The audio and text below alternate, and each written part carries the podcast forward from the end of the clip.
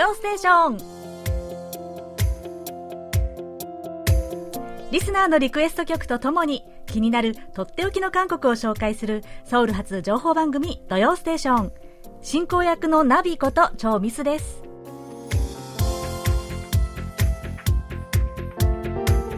リスナーの皆さんこんにちは。あにゃせよえ日本でも今週はね急に寒くなったところが多かったようですね。皆さん風邪などひいていませんか？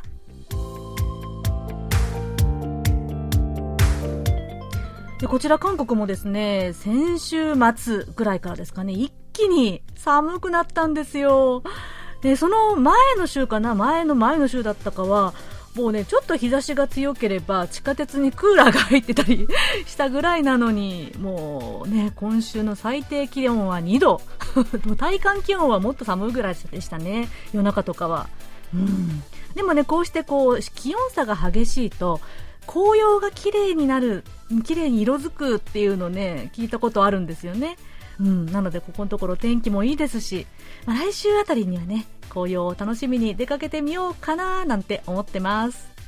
えさて、えー、今日最初のリクエスト曲のご紹介です。愛媛県の田久保健一さん、えー、こちら GOD の曲リクエストしてくださいましたね。GOD は1999年の元元日にデビューしました。母へが話題となりその後哀愁フライデーナイツ道など数々のヒット曲を出しましたプロデューサーのパク・チニョンさんとの相性の良さは有名でした普通の日、ポトンナイが収録されている6週目のアルバムは5週から2年後にリリース。ユンゲサンさんが脱退して4人組体制になりましたが、GOD の歌のうまさや音楽性は何ら変わらずそのままでした。とのことです。はい。田久保さん、GOD お好きなんですね。こんなに詳しいご紹介までありがとうございます。えー、それではですね、えー、田久保健一さんからのリクエスト曲、え、GOD のポトンナル、普通の日。こちらの曲で今週の土曜ステーションスタートです。最後までお楽しみください。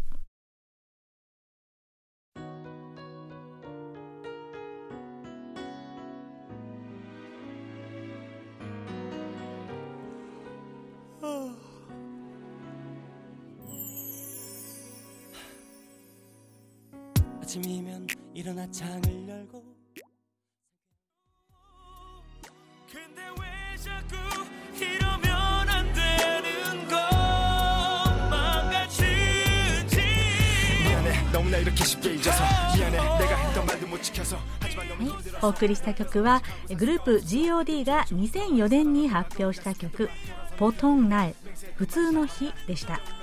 別れた恋人を徐々に忘れていって淡々と過ごす普通の日々を歌っています。だからこそ切なさをより感じるような歌ですね。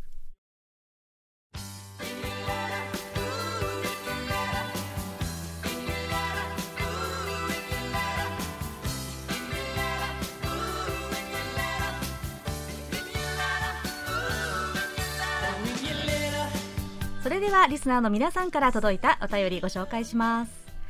えー、まずは岩手県の伊藤浩一郎さん。土曜ステーションナビちゃん、こんにちは。はい、こんにちは。ソウル暮らしの音で紹介されていた絵本の食パン幽霊を聞きました。幽霊はパン屋をいたずらする猫が嫌でしたが、猫が来なくなったら幽霊は猫が心配になったというお話を聞いて、ふと私の若い頃を思い出しました。私の子供が小さい頃私は仕事が忙しく毎日疲れていました。私の誕生日が近かった頃妻から誕生日プレゼントは何が欲しいと聞かれ今度の休みの午後一人でゆっくりしたいということで妻は子供を連れてお出かけしてくれました。私は久しぶりの休みを一人で満喫していましたがやっぱり妻と子供がいないと寂しいもので食パン幽霊の気持ちも同じ気持ちだったんではないかなと思っていました。夕方帰ってきた妻と子供に感謝をしていっぱい子供と遊んであげました。ナビちゃん好きな本を紹介していただきありがとうございました、えー、リクエストはテヨンのウィークエンドをリクエストします。とのことです。はい伊藤さんありがとうございます。えー、お誕生日のプレゼントに一人の時間が欲しいってね、これ本当に小さいお子さんがいらっしゃるお父さんお母さんはね、本当に皆さん一度は思うでしょうね。もちろん、日々忙しい方は全てね。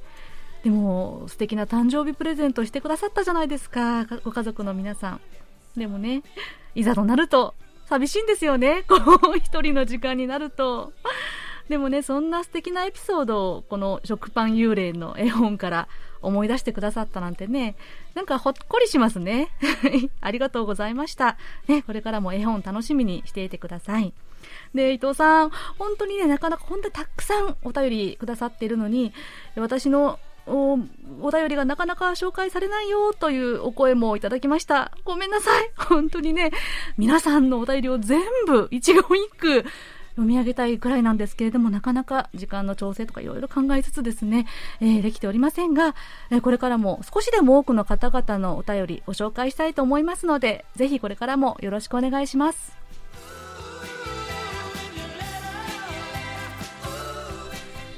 えー、次は北海道の上田智春さん、えー、日本ご飯の皆様、あにょんせよ。こんにちは、あにょんせよ。いつも楽しく妻と2人で拝聴しています。土曜ステーションには久しぶりにというよりもドステのパーソナリティに超ミスさんがなられてからは初めてのお便りとなります。よろしくお願いいたします。わあよろしくお願いします。えところで尾形先生の今更聞けないではありませんが超ミスさんのニックネームはラビさんでよろしいのでしょうか？それともナビさんなのでしょうか？ウェブサイトの出演者名鑑を拝見しても記載がなくて、私の聞き取りも悪いため、未だに自分の中で判然としていないのです。出演者名鑑で肺がんしては、えー、うさぎのように可愛らしい方だから、ラビットのラビさんなのか、え土曜日の素敵なナビゲートをいつもしてくださるからナビさんなのかなといつももやもやと悩んでおりますえー、今更と思われるかもしれませんが何かの時で結構ですので私のもやもやを吹き飛ばしていただければ幸いです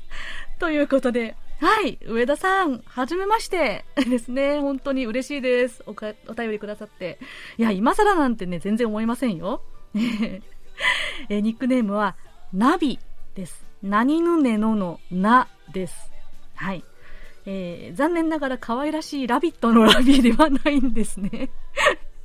えー、ナビというのはですね、韓国語で蝶々です。ひらひらと舞う蝶々。で、この番組を担当した初めの頃にですね、ニックネームを募集したんですけれども、私の名字が蝶なので、この蝶々とかお花に関するニックネームの提案がとても多かったんです。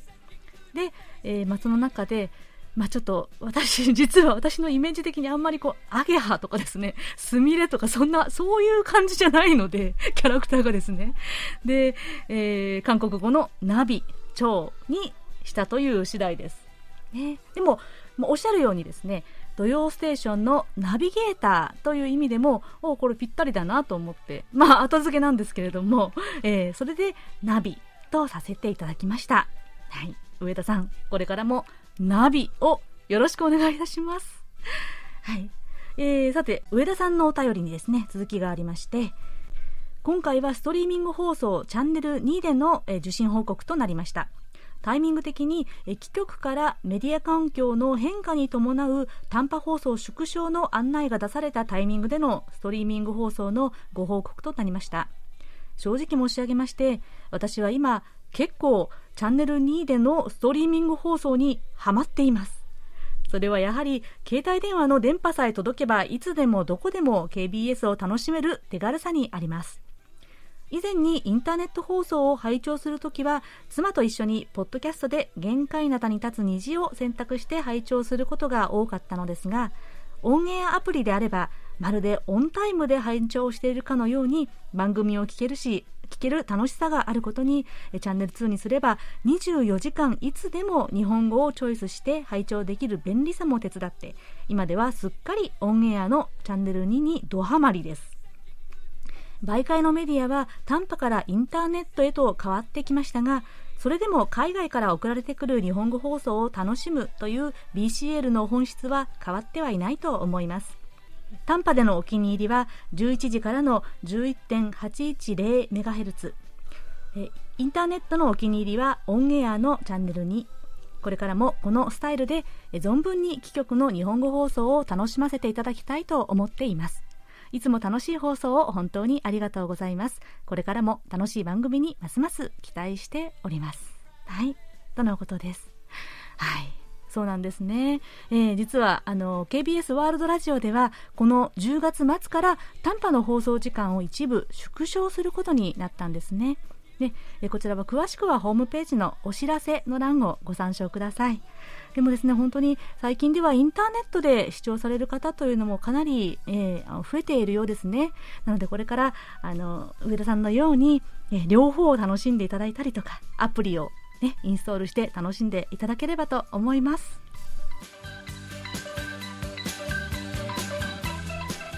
森田健さん。10月2日のとっておき韓国ノートや10月9日のハングルの日特別番組を拝聴しました。岡田先生が韓国語は聴覚の言語ということに今まで独学で韓国語を勉強してリスニングに苦労したり酔った勢いで練習ということには共感しました。KBS ワールドテレビの KBS ニュース Q を晩酌をしながら見ているとニュースに集中するためか韓国語のシャドーイングができているような錯覚を起こしてしまいます。その後のハングルの日特別企画ではミャンマーからの声に続いて IU の曲が流れたことに似たような歴史を歩んだ韓国と重なったことが伝わってきました。とのことです。はい森田さんありがとうございます。えー、晩酌をしながらニュースを聞いていると聞き取りができる錯覚。いやいや、これきっとね、本当に聞き取りができてるんですよ。ね。これからは韓国語のリスニングにはね、このちょっと一杯というのが欠かせませんね。これは。はい。で、そして、ハングルの日特別企画ですね。うん。ミャンマーの方々のビデオレターの後で、え IU の名前へ、イルメゲという曲を流しました私もですねここで本当に何度も泣きそうになってしまってねちょっとぐっと我慢したんですけれども、えー、実は私もですね韓国在住のミャンマー人の友達がいるんですで彼女には本当に直接何もできてあげられないんですけれどもこの IU の歌のようにねいつでも心で応援してるよと伝えたいなと思いました。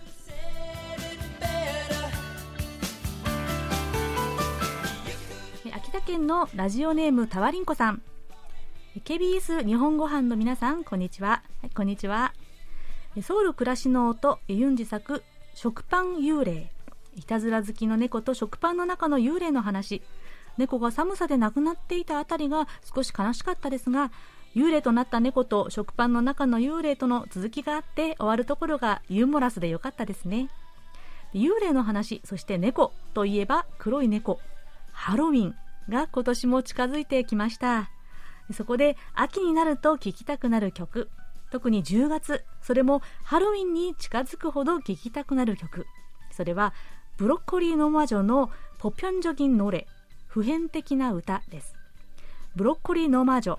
えー、空耳ハングルではありませんが日本語でブロッコリーの魔女ブロッコリーの魔女と聞こえ魔女の格好をしたブロッコリーが連想されて、それがハロウィンと結びついてしまうのです。というお便りでした。はい、タワリンコさん。そうですね、もうすぐハロウィンですね。いや、ちょっとこの、えブロッコリーの魔女、ブロッコリーの魔女 にちょっと笑ってしまったんですけれども、そういえばそうですね。韓国語のこのブロッコリーの魔女のノー魔女はですね、お前もか？という You too と英語で書いてありましたがそういう意味なんですよ。でも 魔女の格好をしたブロッコリーって 可愛いですね。想像したら。えー、なのでね10月といえばハロウィンハロウィンといえば魔女。この連想ですかね。えー、皆さんはハロウィンってどう過ごされるんですかね。私はですね実はハロウィンは苦手なんです。以前にね、あの、本でのこう人通りを歩いていた時に、ハロウィンの当日にですね、血まみれの女子高生のコスプレをした人に驚かされて、本当にびっくりしたんですよ。息が止まるぐらい。なので、それ以来、ハロウィンは絶対に都心には行くまいと決めています。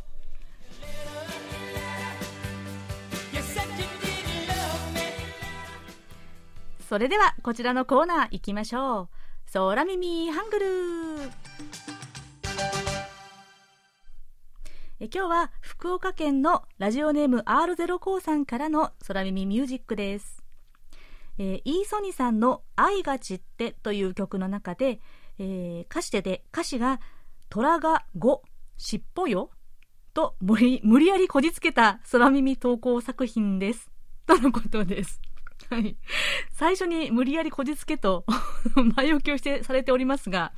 えー、虎が5、尻尾よ？どんな感じでしょうかね。早速聞いてみましょう。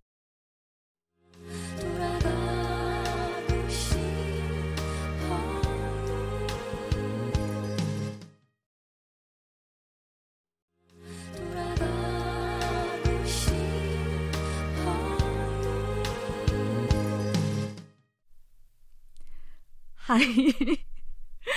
いいですね。シンプルに、虎が5、尻尾よ 言ってますね。しっとりとした尻尾ですね、これは。はい。こちらの曲は、えー、1988年にイーソニさんが発表した曲、サランイチヌンイージャリ。直訳すると、愛が散るこの場所、愛が散ってというね、曲からの空耳でした。えー、空耳の部分はですね、虎が5。虎が 5? 尻尾よもうお気づきの方もね、いると思いますが、虎が5、尻尾よ。帰りたいです。という意味なんですね。虎が5、尻尾よ。帰りたいです。で、ここの部分の歌詞はですね。くとろく사랑했던옛날로돌아가고싶어 요。 あれほど愛した昔へと帰りたいんです。という内容でした。はい。 この歌詞に5匹の虎と尻尾が隠れていたとは 気づきませんでしたね。いやでは、もう一度聞いてみましょう。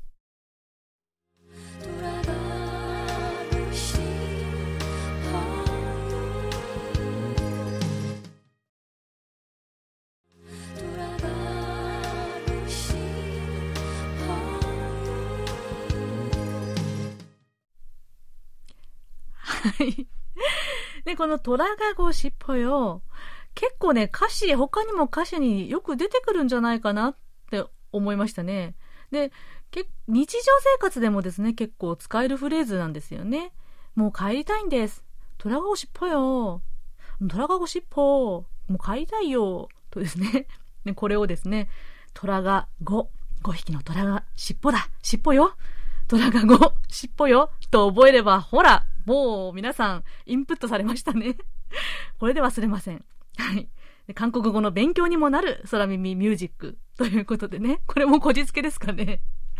はい。ということで、えー、今日は福岡県のラジオネーム R05 さんからの空耳ミュージックで、イーソニさんのサランイチヌンイチャーリー、えー、愛が散るこの場所という曲から、虎がごしっぽよ、虎がごしっぽよでした。R05 さんにはささやかなプレゼントと私のサイン入りベリカードをお送りします。皆さん、引き続き楽しい空耳を見つけたら、ぜひぜひお送りくださいね。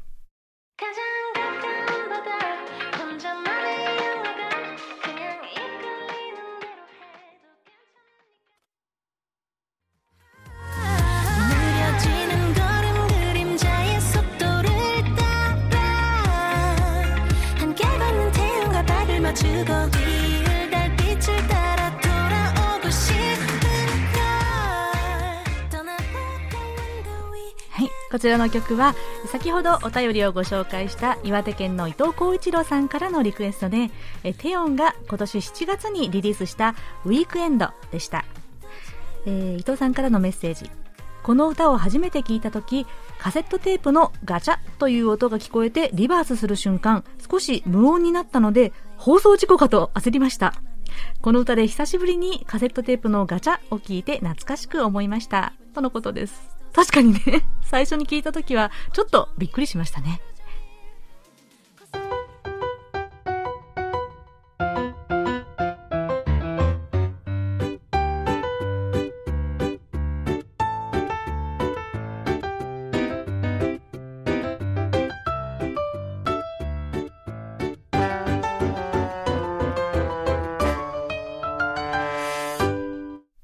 ソウル暮らしの音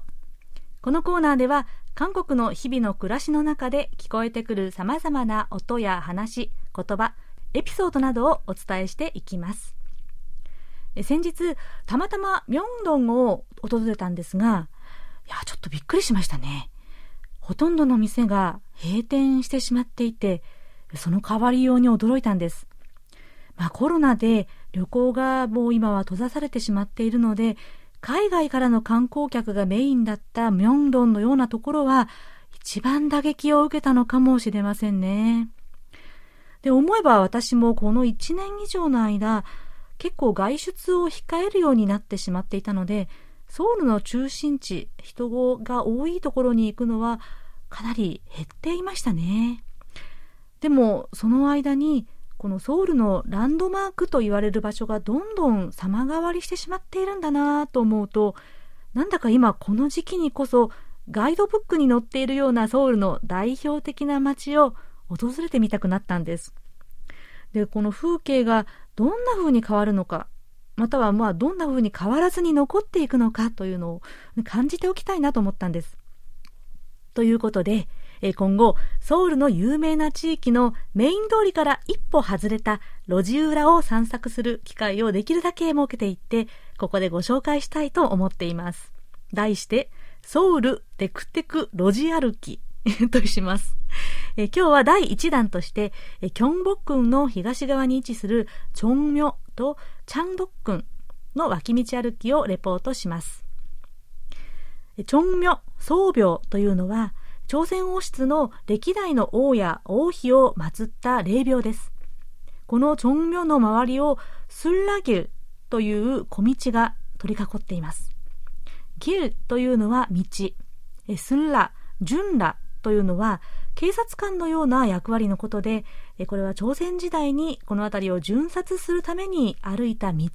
とのことです。今ではこのスンラギルは道沿いに工芸店や工房、そしておしゃれなレストランやカフェ、さらには昔ながらの古い飲食店などが並んでいます。道の路地を一歩入ると、古い小さな監獄、ハノが軒を並べています。ここは韓国の人たちにもあんまり知られていないところで、静かでのんびりした雰囲気です。定食屋のアジモニが頭にお盆を乗せて食事を運んでいたり、明るいうちからいっぱいの宮で引っ掛けている地元の人がいたりとか、ノスタルジックな風景が広がっています。また、個人のジュエリー工房やギャラリーが集まっていて、さらにジュエリー支援センターという大きな施設もあるので、ジュエリー好きな方々には有名な場所です。このスンラギルを抜けると、チャンドックンの敷地の前の大通りに出ます。朝鮮王朝の中でも自然豊かな美しさで有名なチャンドックン。王宮のうち唯一ユネスコ世界遺産にも指定されているんです。今回はこのチャンドックンにはあえて入らず、その西側の脇道、チャンドックンキルを歩いてみました。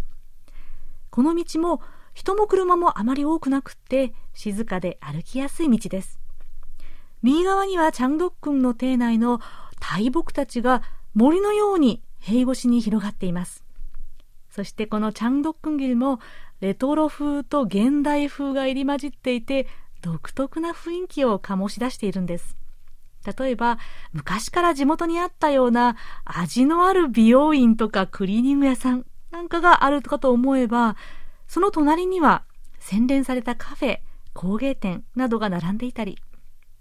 それらを見学しながらブラブラと歩いていくと、道の突き当たりの手前の一角、ここはとっても雰囲気のいい監獄が並んでいます。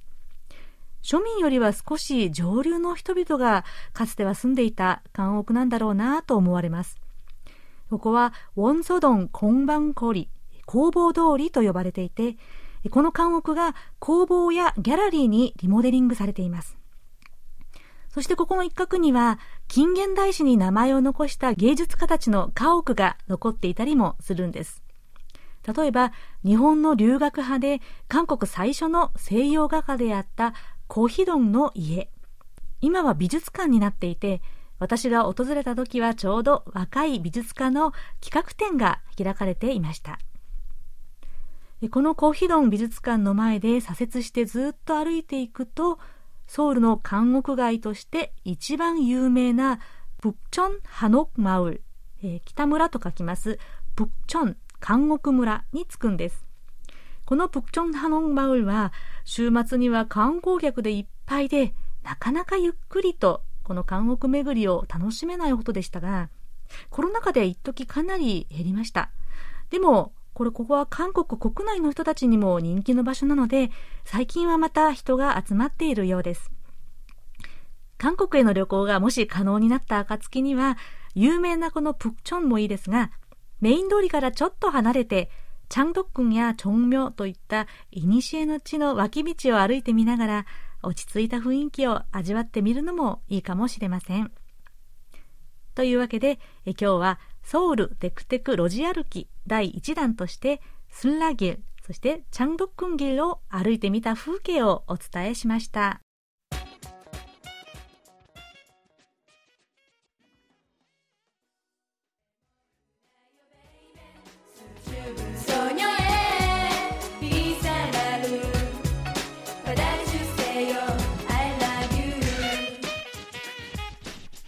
ちらは関正則さんからのリクエストでアイドルグループのサークルが1998年に発表したデビュー曲「スイーテストラブでした。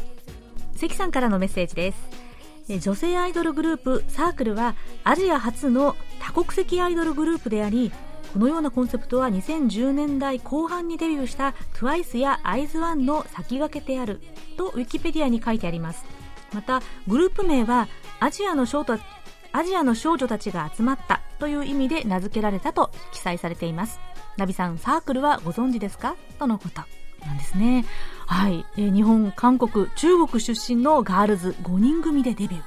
当時全員10代だったそうですね。私は知らなかったです。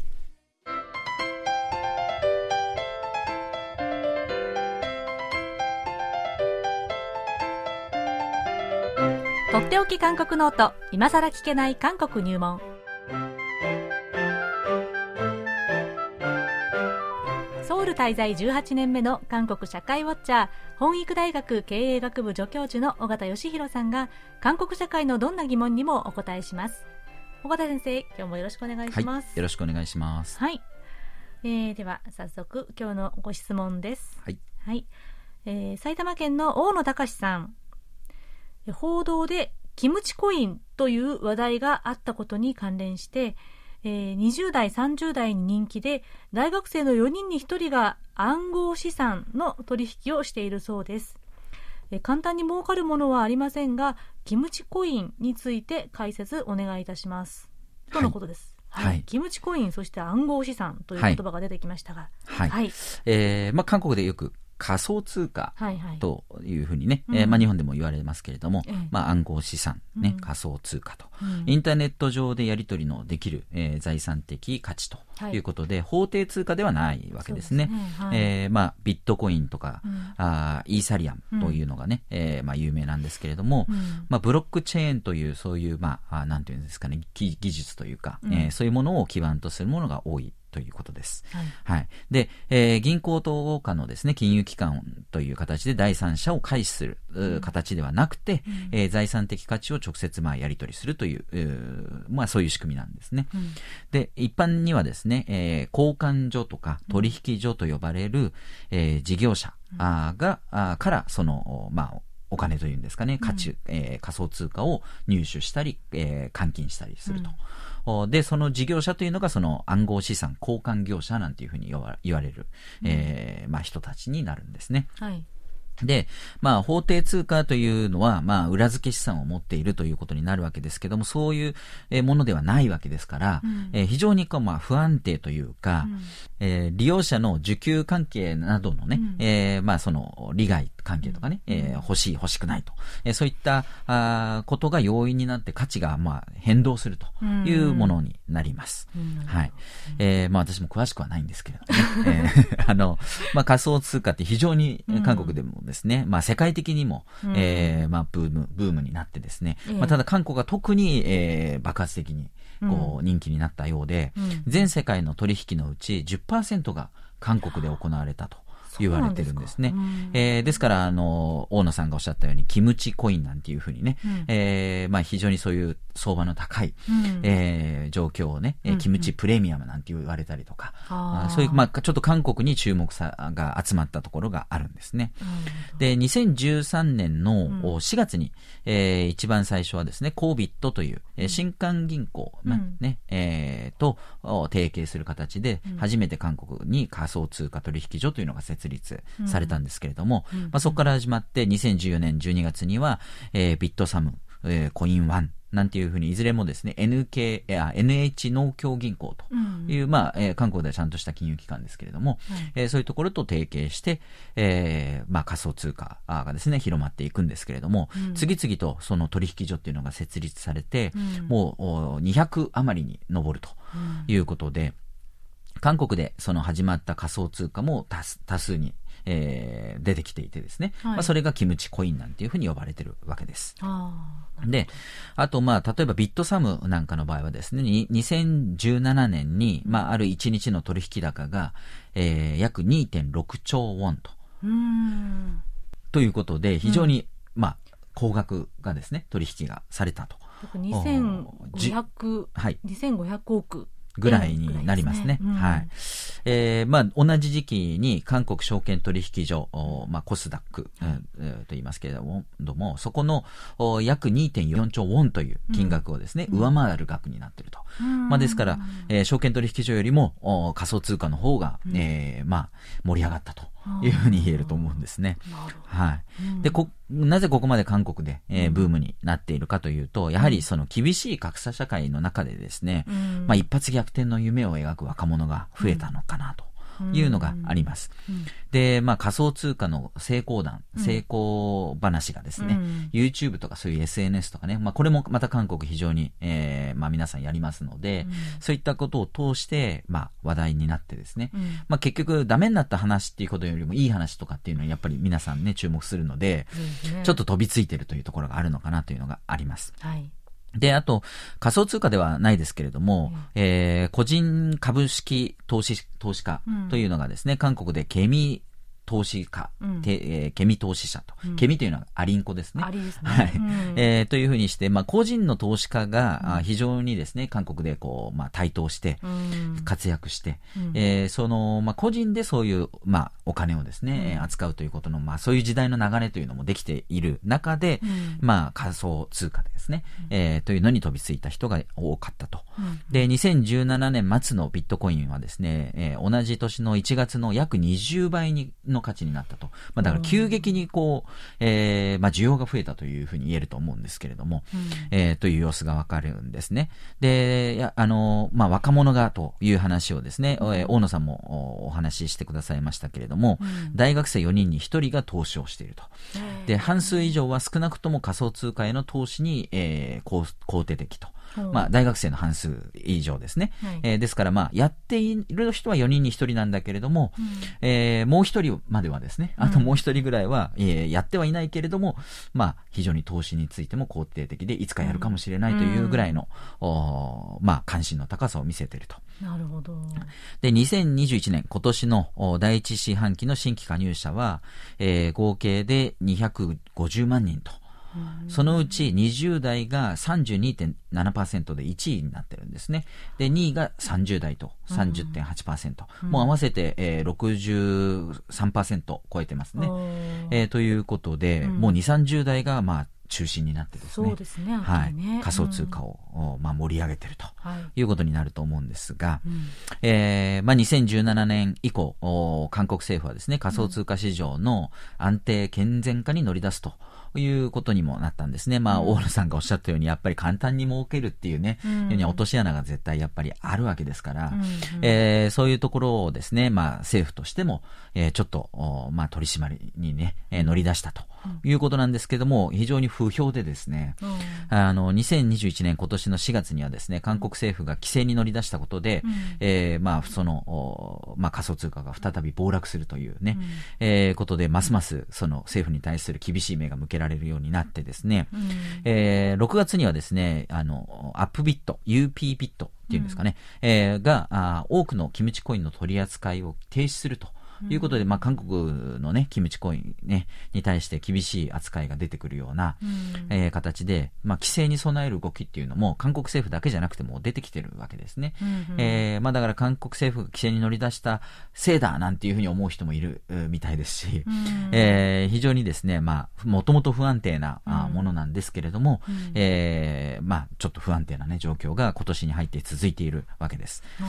えー、で、まあ、そういった規制なんかもね、えー、それでも少しずつある中で、結果的に、えー、4大取引所と言われる、ビットハムとか、えー、コインワン、えー、コービット、うん、先ほど言ったアップビットというようなね、えー、4大取引所という、まあちょっと有名どころのみが生き残って、先ほど言ったように200余りできたんですけれども、うん、えー、まあほとんど淘汰されていくんじゃないかと。いうような見通しもされているということで、あの、まあ、今年に入ってですね、非常にこう、損を出したとかね、えー、いう人たちもいっぱい、えー、こう話題になったりもしてましたけれども、まあ、ちょっと一時期の異常なね、こう盛り上がりっていうのが、えー、まあ、今年に入っての暴落とかで、ちょっと落ち着くのか、それとも、こう、まあ、挽回していくというか、うん、えー、どうなっていくのか、えー、ちょっとわからないんですけれども、非常に関心は皆さん高いという状況はわかります。なるほどですね、はい、やっぱりこの若者たちがこれだけ熱狂するっていうことは、もっと背景的なものもありそうですね。そうですね。やっぱり先ほど言ったように厳しい格差社会の中でですね、うん、まあ、こう、えー、希望を持てないと。うん、ね、えー、コツコツ、そう、働いたところで、うん、ね、えー、家なんかどうせ買えない。っていうふうにね、思って、やっぱりこういうところに投資してね、うん、まだやっぱり若い者なので、そういう仮想通貨とかっていうのにとっつきやすいっていうのは多分上の世代よりはあると思うんですね。すね。コンピューターとかそういうのに、うん、あの、まあ、通じてるのでね。うん、えー、まあ、だからそういったところも活かしてなんとかできるんじゃないかっていう期待を持ったり、まあ、実際にそれで、あの、財産をね、成してる人たちもいるわけなので、うん、えー、まあ、そういうところにこう希望を求めてしまう心情というのは理解できるんですけれども、うん、えー、ちょっとそれで大丈夫なのかなというところも一方で、えー、おじさんとしては思うわけです。はい。はい。私もこういう、もうアナログ人間なので仮想通貨をよくね、ね聞くんですけれどもね、はい、ニュースとしては聞くんですけども、実際にどういうものなのかっていうのが、なんかこう、イメージつきづらいね。イメージがつかないですよね。はい、うん、とか言ってると、これもまたおばさんの独り言になってしまうんですけどね。うん。まあ、ちょっとね、規制が入って、こう、あのだんだん落ち着いて安定していくような金融機関になっていくのでしょうかね。これからちょっと注目ですね。はい。はい。というわけで、えー、今日は大野隆さんからのご質問で、えー、キムチコインと言われる、えー、暗号資産、仮想通貨について、えー、ご説明をいただきました。ありがとうございました。はい。はいでは、尾形さん、来週は？はい。来週も引き続き、今更聞けない韓国入門ということで、うん、えー、今度はですね、言論仲裁法。というものがですね、改正案が出ていて、ちょっと話題になったんですけれども、はい。はい、まあ、メディアを統制する云々という話になります。うん、はい。はい、わかりました。ありがとうございます。とっておき韓国ノート、今更聞けない韓国入門宛てに、皆さんどうぞお気軽にご質問をお寄せください。質問が採用された方には、尾形さんのサイン入りベリカードと、ささやかな記念品をお送りします。今週はご質問を送ってくださいました、埼玉県の大野隆さんにお送りします。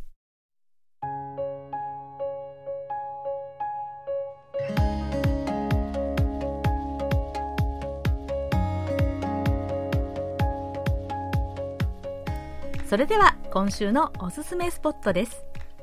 え今日のソウル暮らしの音でご紹介しましたが、えー、チョンミョの脇道のスンラギル、ここで50年以上看板を守っている本語料理専門店のスンラギル。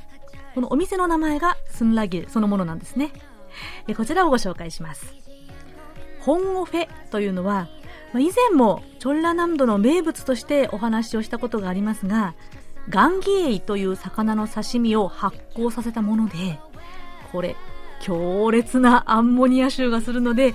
匂いは相当なものなんです。でもね、世界中の珍味にこの発酵させて匂いが強いものほど病みつきになるぐらい美味しいというものがありますよね。なのでこの本オフェ。このお店の一押しは、本オフェと茹でた豚肉をよく漬け込んだキムチでくるんで一緒に食べるサンハッというものです。これをこの店手作りのマッコリと一緒にいただくのがベストなんですね。もちろんこれ韓国の人の中でも好き嫌いがかなり分かれるんですが、もうね、不思議とこの匂いを通り越して味わいを知ってしまうとまた食べたくなるという珍味なんです。本オフェが美味しいお店をソウル近郊で見つけるのはなかなか難しいんですが、このスンラゲルというお店はお味がお墨付きです。えもし一度は試してみたいなという方はですね、ぜひソウルでならここスンラゲルを訪ねてみてください。店構えも結構シンプルで、うっかりすると見落としてしまいそうな穴場のスポットです。え今日ご紹介した本語専門店のスンラゲルは地下鉄1号線、3号線、5号線のチョンロサンガ駅から徒歩7分です。駅番号は130番、329番、534番です。